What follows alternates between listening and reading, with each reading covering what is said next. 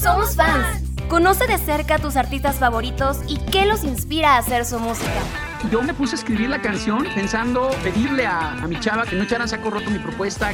Cuéntanos por qué eres un verdadero fan. Que lo amo y que es el amor de mi vida y que daría mi vida por él. Si eres fan de los clásicos o de artistas nuevos.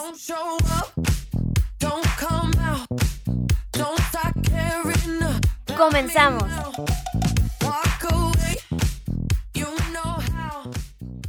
¿Qué onda? ¿Cómo están? Les doy la bienvenida a Somos Fans. Hoy nos acompaña Julio de Santiago. ¿Cómo estás? Muy bien, muchísimas gracias por la invitación. Hoy vamos a hablar de tu compositor favorito, porque somos fans de Giovanni Battista Pergolesi. Y vamos a comenzar esta, este programa con esta, esta obra que se llama Stabat Mater 1, Stabat Mater. Sí, el número uno del Stabat Mater.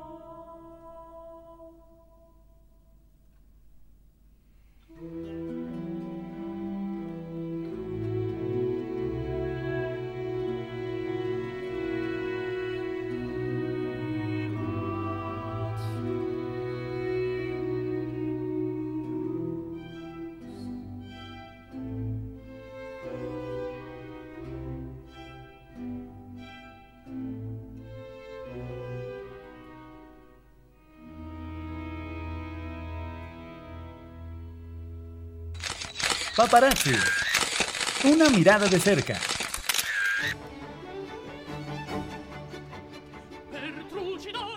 Julio, me gustaría que nos platicaras un poquito de quién fue Giovanni. Giovanni Battista Pergolesi, uno de los compositores más importantes del periodo barroco. Eh, se le conoce como el Mozart italiano, se lo conoce también como la estrella fugaz del periodo barroco. Esto debido a que únicamente vivió 26 años, de 1710 a 1736. Fue un compositor de origen humilde. Él nació en una provincia que se llama Iesi, en Italia, em, en donde después a los 15 años se fue a estudiar en el Conservatorio de los Pobres de Cristo en Nápoles una ciudad más, eh, mucho más, eh, eh, que, le puede que le pudiera ofrecer mucho más estudio, mucho más oportunidades de realización. y esto gracias al mecenazgo del obispo de su ciudad. hay que mencionar y aclarar que realmente su nombre de cuna fue Giovanni Battista Draghi, ese era el apellido. El Pergolesi viene desde su abuelo, que era oriundo de Pérgola. Entonces, con el tiempo, le, era un artesano de, de, Pérgola. Eh, con el tiempo le llamaron Pergolesi eh, como apodo, pero con el tiempo se le fue quedando y adoptó, se adoptó el apellido de Pergolesi. Eh, fue hijo ahora de Francesco Draghi, y de Ana Victoria, eh, que, como te digo, el Pergolesi vino eh, de parte de su abuelo.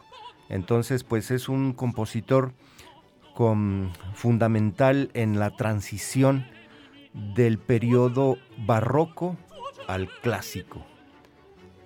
Ese fue Giovanni Battista Pergolesi. ¿Cómo fueron sus inicios en la música? ¿Quiénes fueron sus primeros maestros? Bueno, ya en el Conservatorio de, los Pobres de Cristo en, Nápoles, em, Francesco Durante es el nombre de uno de sus maestros, un, em, un afamado compositor de su tiempo, y también eh, en violín, porque él estudió violín, estudió órgano y también cantaba. De hecho, de eso se mantuvo en, su estancia en Nápoles. Él cantaba en misas, en, representaciones, tocaba el violín. Y pues bueno, Francesco Durante fue uno de sus, yo creo que uno de sus maestros más eh, destacados en composición. Y en violín, como te decía, eh, eh, es importante este maestro de violín porque venía de la tradición violinística también de otro, de otro compositor, violinista muy importante del barroco, que era Alessandro Scarlatti, uno de los italianos también muy prolífico en sus obras para violín. ¿Te parece si nos platicas de ello después de esta canción, Misa en Re mayor? Está muy bien. Vamos con esta misa.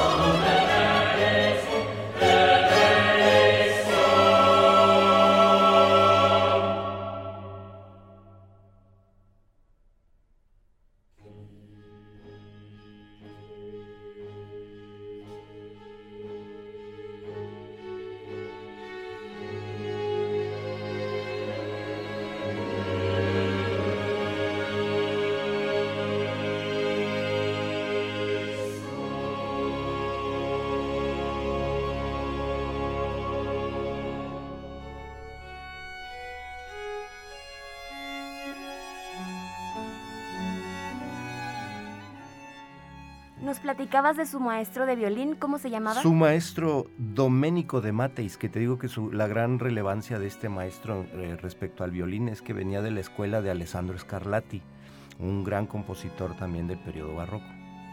Esos fueron sus inicios. Em, eh, para graduarse, eh, realizó una ópera, una ópera que se llamó el... ay Dios, permíteme. Sí, maestro. Fue, mira, fue como su titulación, por así decirlo. Eh, y fue la, mm, eh, la ópera que se tituló La conversión.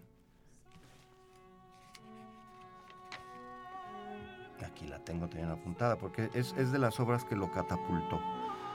Em, la conversión de San Guillermo. Esa fue la ópera que lo catapultó. De ahí eh, encontró mucho mecenazgo para poder realizar otra de sus obras. Cabe mencionar, y es muy importante, eh, te digo, la relevancia de, Pergolesi, era de gran tradición hacer óperas, eh, la ópera italiana, la ópera de Nápoles, en el sentido de la ópera seria, es decir, con temas de drama, con temas de clásicos griegos, pero la diferencia que empezó a hacer Giovanni Battista Pergolesi es que en estas óperas serias em, insertaba un intermeso, o sea, un, un, intermedio, ¿verdad? Pero ese intermedio era otra representación, pero con un carácter totalmente diferente. Era un carácter más yocoso, con temas más eh, triviales, ¿sí? Eh, que se le empezó a llamar o que se llamó la ópera cómica. Em, y de hecho, su más grande eh, obra de trascendencia fue precisamente un intermeso, un intermedio, que fue la serva padrona, o sea, la sirvienta patrona, que es la traducción. Y este intermezzo fue del, de la ópera seria El prisionero orgulloso. Entonces, esta es la gran trascendencia de Giovanni Battista Pergolesi, en donde eh, le ocurrió algo pues eh, inesperado en el transcurso del tiempo, ¿verdad? Eh, él haciendo las óperas serias, incrustando estos intermesos y la ópera de mayor trascendencia en el tiempo fue uno de sus intermesos que fue la Serva Padrona. Vamos a escuchar un poco de El hermano enamorado, una de las óperas de Pergolesi y regresamos con más en Somos Fans.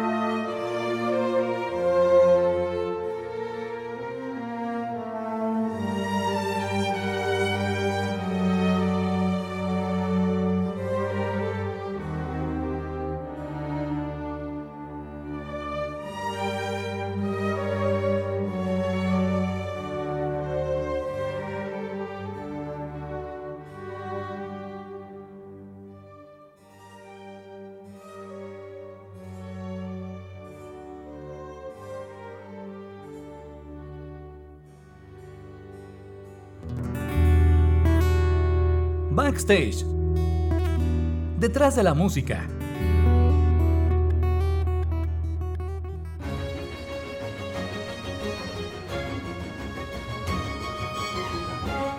Sin duda la historia de Giovanni Battista Pergolesi es muy interesante y quisiera que nos platicaras ahora de una de sus piezas, Estizoso mi hostizoso, de la ópera La Selva Padrona.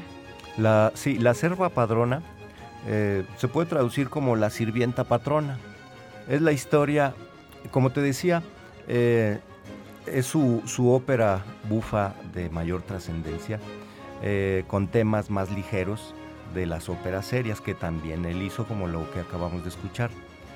Eh, el tema de la sirvienta patrona, pues habla de una sirvienta muy, ¿cómo lo, cómo lo podríamos? Muy imperativa, muy retobona. es la, la sirvienta de un solterón medio amargado que se peleaban constantemente, pero que no sabían que eso pues era únicamente que debajo de eso era realmente que estaban enamorados. La sirvienta patrona en un día que enfermó su patrón, eh, no lo dejó salir. Era tan imperativa que prácticamente ella era la patrona en lugar de su patrón. Eh, él quiso casarse, él le dijo que se iba a casar para poder liberarse de ella, para tener a una esposa. Y ella, eh, en contraposición, le dijo a otro sirviente que se hiciera pasar por un militar eh, para que la pretendiera. Pues no sé, tal vez como una forma de dar, como se dice coloquialmente, como para darle picones, ¿no? Al patrón. Pero en aquellos tiempos se acostumbraba que eh, los pretendientes pedían una dote para casarse con la doncella. Entonces le pedía al, patrón una dote tan alta que pues no se podía pagar. Entonces el patrón pues dijo que no, que no podía pagar eso. Entonces la sirvienta le dijo, o pagas esa dote o te casas conmigo. Pues no le quedó más remedio que casarse con la sirvienta. Y luego ya que se descubrió todo, de todas maneras terminaron felizmente casados porque descubrieron que realmente estaban enamorados, que todos, que todos estos eh, pleitos de patrón y sirvienta, eh, pues no era más que eh, un amor oculto. Y bueno, lo que vamos a escuchar es el área de rabioso, rabioso mío. Y dice respecto a esta área, de que lo siguiente, os hacéis el mandón, pero de nada te servirá. Es mejor obedecer mis órdenes sin rechistar. Así que le decía con sí, y así lo quiere Serpina, que era su, su nombre.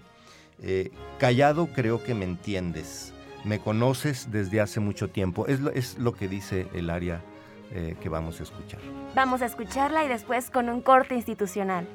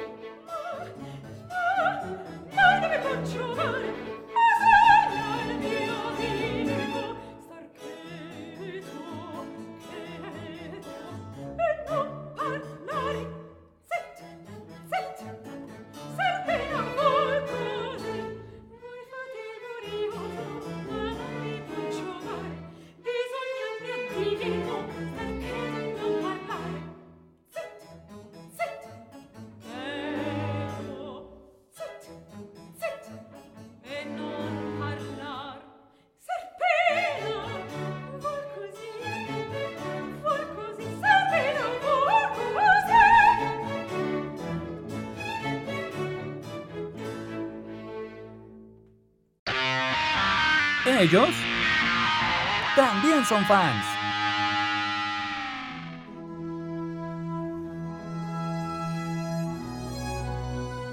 Julio, como nos has platicado, tú admiras a Pergolesi. Me gustaría que nos platicaras a qué personalidades admiraba y de quién se inspiró para tener este estilo tan propio. Bueno, realmente eh, su estilo era muy, muy propio y eh, se desconoce. Fíjate que contrasta mucho eh, eh, el conocimiento que se tiene de sus obras con su vida personal. Es decir, se sabe poco de su vida. No se sabe exactamente si tenía, si él era fan de alguno de, de compositores de la época o anteriores a él. Lo que sí se sabe es que él influenció en otros compositores de gran relevancia en la historia de la música, como pues incluso el, más grande, en mi opinión, el más grande de todos, Johann Sebastian Bach, quien hizo eh, una obra con la música de Pergolesi. Hizo, eh, eh, o sea, tomó la música de, de Pergolesi y la hizo suya para un aria. Y, y, también influyó mucho en Wolfgang Amadeus Mozart, la música de Pergolesi, por esta eh, capacidad que tenía del manejo de los temas líricos, de los temas yocosos, de, consolidar, esto ya es un poco más técnico, pero de empezar a consolidar las em, eh, armonías y melodías más pegajosas, en contraposición de lo que se venía haciendo con, con todo eh, lo que predominaba en, su época, que era el, barroco, eh, lo contrapuntístico, que eh, lo contrapuntístico pues es algo, voy a decirlo así, de acceso difícil, dado que son voces independientes, pueden ser cuatro o más voces contrapunteándose, y él comenzó a definir eh, por esta tendencia que había al mayor acceso a escuchar melodías fáciles, pegajosas y las eh, armonías, los acordes, pues eso fue lo que influyó en Wolfgang Amadeus Mozart también para hacer eh, y explorar en este estilo de composición. incluso en el siglo XX hay un compositor que se enfocó también en el trabajo de Pergolesi, que fue un ruso, que fue Igor Stravinsky, y eh, en el estudio de todo este movimiento de las melodías de Pergolesi y de otros compositores también de las óperas bufas, hizo su obra eh, Pulcinella, que es un personaje precisamente del barroco. Ahora escucharemos concierto para violín en si bemol.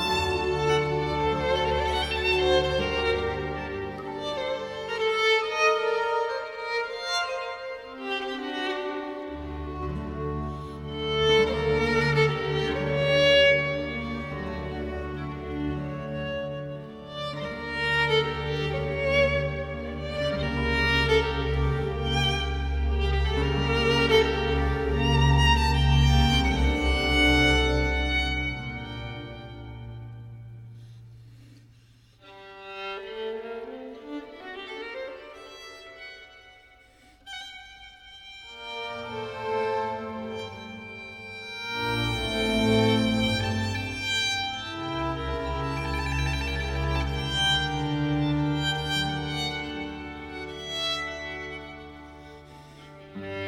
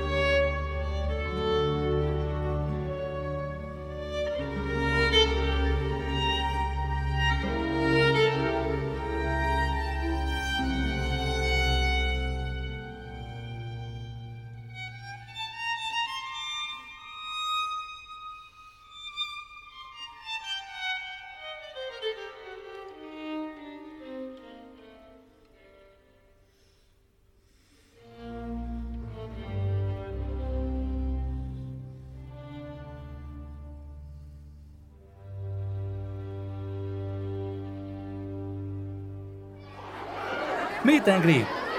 Porque eres un verdadero fan.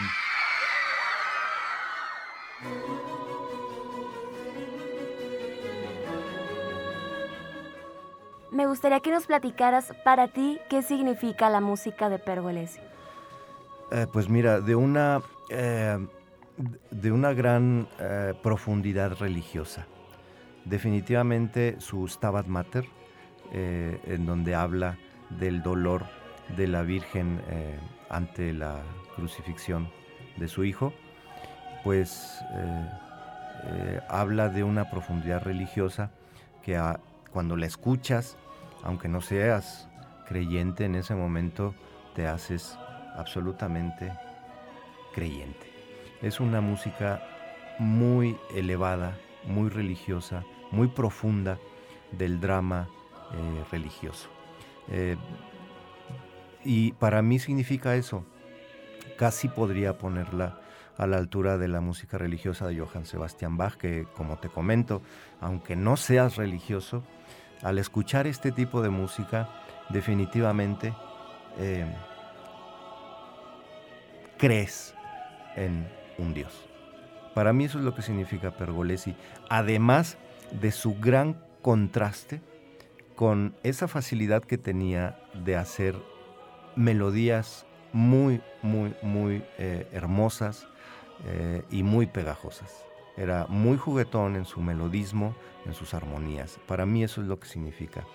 En particular, eh, el primer contacto que yo tuve con la música Pergolesi fue por medio de una película. Fue la película de Amadeus, una película de Milos Forman, de 1984, donde trata la vida de, de Wolfgang Amadeus Mozart. No de una manera biográfica, sino de una manera como planteamiento filosófico. En esa película pasa precisamente Em, una parte del Stabat Mater de Pergolesi. Y pues cuando yo escuché eh, la escena era cuando murió el padre de Antonio Salieri. Estaba de música de fondo el número 12 del Stabat Mater de Pergolesi, era muy profundo. Y te digo, pues eh, fue una experiencia extraordinaria para mí, porque como te digo, es el planteamiento filosófico respecto a los talentos de los músicos, si son un regalo de Dios los talentos o si es algo que eh, tienes tú que adquirir por medio del estudio. Eh, te digo, es una pregunta bastante válida y en esta escena, eh, pues Antonio Salieri está con la muerte de su padre. Ahí fue donde conocí yo a Pergolesi y pues tiene una profundidad eh, filosófica muy interesante. Vamos con esta obra, Laudate Pueri.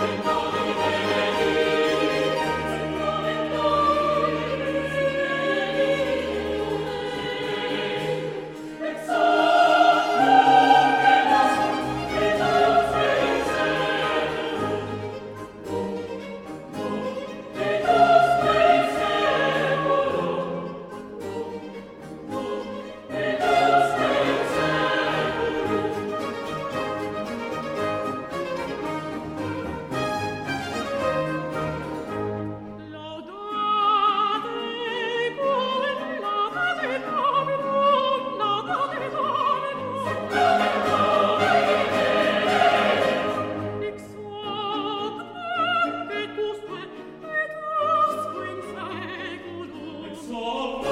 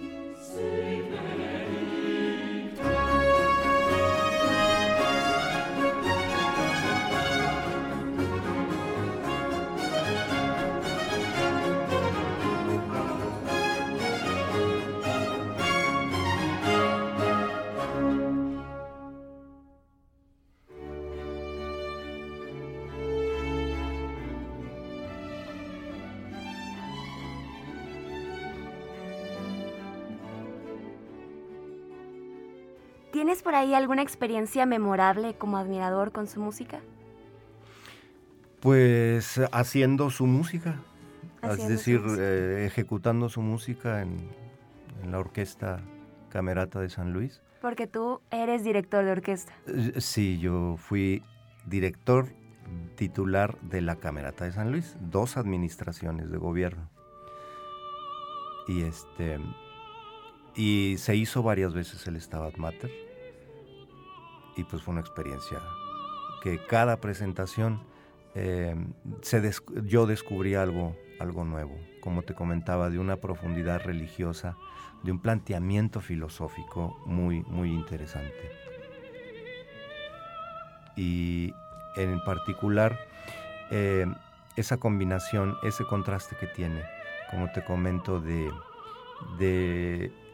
de la profundidad religiosa del planteamiento filosófico a contrastar con, con planteamientos más, eh, más accesibles, más frívolos, más eh, juguetones. Con la Camerata de San Luis llegamos a hacer muchas veces el Stabat Mater, eh, y hay números definitivamente que, que me tocaban tan profundamente y que te plantean, como te digo, respecto a la ex- existencia humana. Eh, el número 12, por ejemplo, que lo escucharemos hoy, eh, cuando corpus morietur, cuando mi cuerpo muera, eh, pues es, eh, como te digo, el planteamiento de la muerte cómo vas a recibir la muerte. En este caso se traduce como cuando mi cuerpo esté muerto, haz que mi alma sea dada al paraíso. Y ese, con ese número termina el, el Stabat Mater. Y pues bueno, eh, eh, lo escuchamos y definitivamente con las voces de soprano y contralto es muy, muy, muy eh, significativo. Sin embargo, con las voces llamadas voces blancas, que son las voces de niños, eh, toma una dimensión totalmente diferente a la de la soprano y contralto. Prácticamente estás escuchando a los ángeles eh, cantar. Es una delicia escucharlo con voces eh, de niños, con voces infantiles. Ya para finalizar el programa me gustaría que presentes la última pieza. Es precisamente lo que te acabo de comentar. Es el número 12 del Stabat Mater. Es el, el- último número que termina eh, a- con un amén en estilo contrapuntístico. Eh, cabe mencionar, te digo, que esta obra de Pergolesi contrasta mucho por sus construcciones contrapuntísticas y sus construcciones, dado su afinidad a la ópera bufa, eh, contrasta lo serio, lo contrapuntístico con lo armónico, melódico, que es mucho más accesible. Eh, y termina, eh, el número uno es contrapuntístico, el número 12 también, muy serio, muy profundo, contrapuntístico también. Eh, y pues así termina el Stabat Mater, cuando corpus morietur, cuando mi cuerpo muera. Pues vamos a escucharla y te agradezco muchísimo tu tiempo, Julio. A el agradecido soy yo, muchísimas gracias por la invitación. Gracias por acompañarnos y a ti por escucharnos. Nos escuchamos la próxima semana. Bye.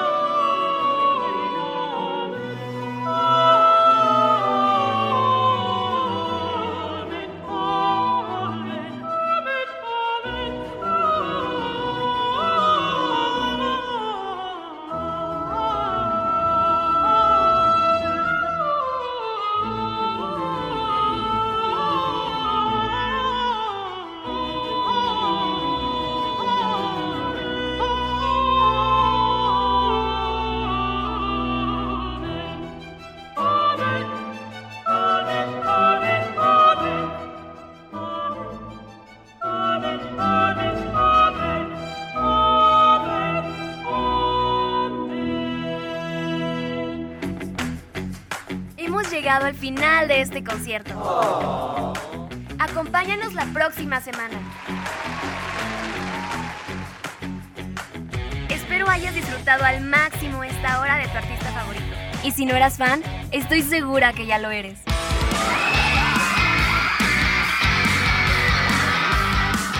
Somos fans. Soy Adriana Mar. Nos acompañan Lalo Carrillo en los controles, Malena Cruz y Cuco Velázquez en la producción. Gracias totales.